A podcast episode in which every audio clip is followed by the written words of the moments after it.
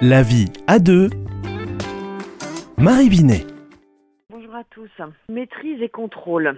Alors ce sont deux mots qui reviennent souvent et qu'on a tendance à confondre. Euh, en tout cas, ce sont deux attitudes que l'on a pour pouvoir assurer sa propre sécurité intérieure. Une sécurité euh, soit psychique, soit euh, affective ou même quelquefois une question de survie. Euh, on sait que notre cerveau hein, est, fait pour euh, la survie, donc nous, sommes, nous avons une vigilance naturelle et des mécanismes qui nous permettent de bien soit contrôler, soit maîtriser, soit notre intériorité, soit notre environnement pour pouvoir vivre dans de bonnes conditions. Alors, ce sont deux attitudes qui sont différentes le contrôle, eh bien, ce sont des personnes, quand elles exercent le contrôle, c'est qu'elles ont besoin de sentir qu'on ne va pas être intrusive vis-à-vis d'elles. Elles préservent vraiment une forme, une bulle autour d'elles avec des limites qui sont bien déterminées.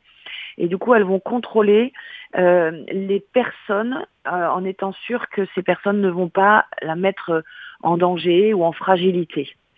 Et, euh, vont, ce sont des personnes qui vont être dans un contrôle d'elles-mêmes très fort, avec souvent une difficulté à s'exprimer, notamment au niveau euh, des émotions et au niveau des affects, euh, étant plus dans une intériorité qu'elles veulent autoréguler avec très peu de demandes d'aide autour d'elles et d'échanges avec les autres.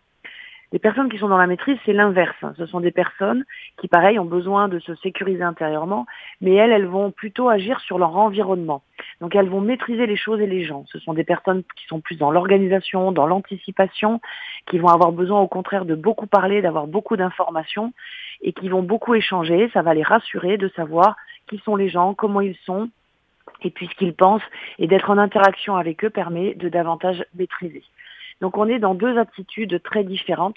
Et quand un couple, dans un couple, il y a euh, les conjoints qui sont chacun dans une euh, des attitudes, eh bien ce sont des couples dans lesquels il y a beaucoup de conflits, dans lesquels il y a beaucoup d'incompréhension et une grande difficulté de dialogue, parce que chacun euh, va vouloir assurer sa sécurité intérieure, mais de manière complètement opposée. Et, et, ça demande souvent un travail long pour arriver à comprendre que quand un se ferme, ce n'est pas contre l'autre, quand un veut absolument parler, ce n'est pas pour envahir l'autre.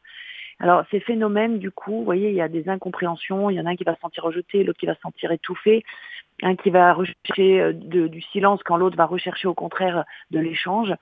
Et euh, ce sont voilà des couples que j'accompagne régulièrement dans mon cabinet et j'encourage les couples qui vivent de manière récurrente des conflits depuis plusieurs mois, plusieurs années à essayer d'identifier si c'est pas justement ce système-là dans lequel ils sont, parce que plus vite on en sort, mieux c'est, parce que ce sont des systèmes qui sont épuisants et qui quelquefois malheureusement, à cause de l'épuisement, conduisent à des séparations.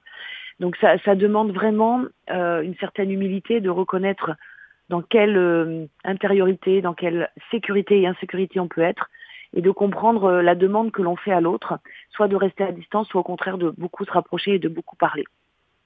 Voilà, donc je, tenais à, faire cette chronique sur ce sur ces deux mots-là parce que souvent ils sont confondus et pourtant ils ne répondent pas euh, à la, enfin ils ne sont pas utilisés de la même manière, même s'ils répondent aux mêmes besoins de sécurité.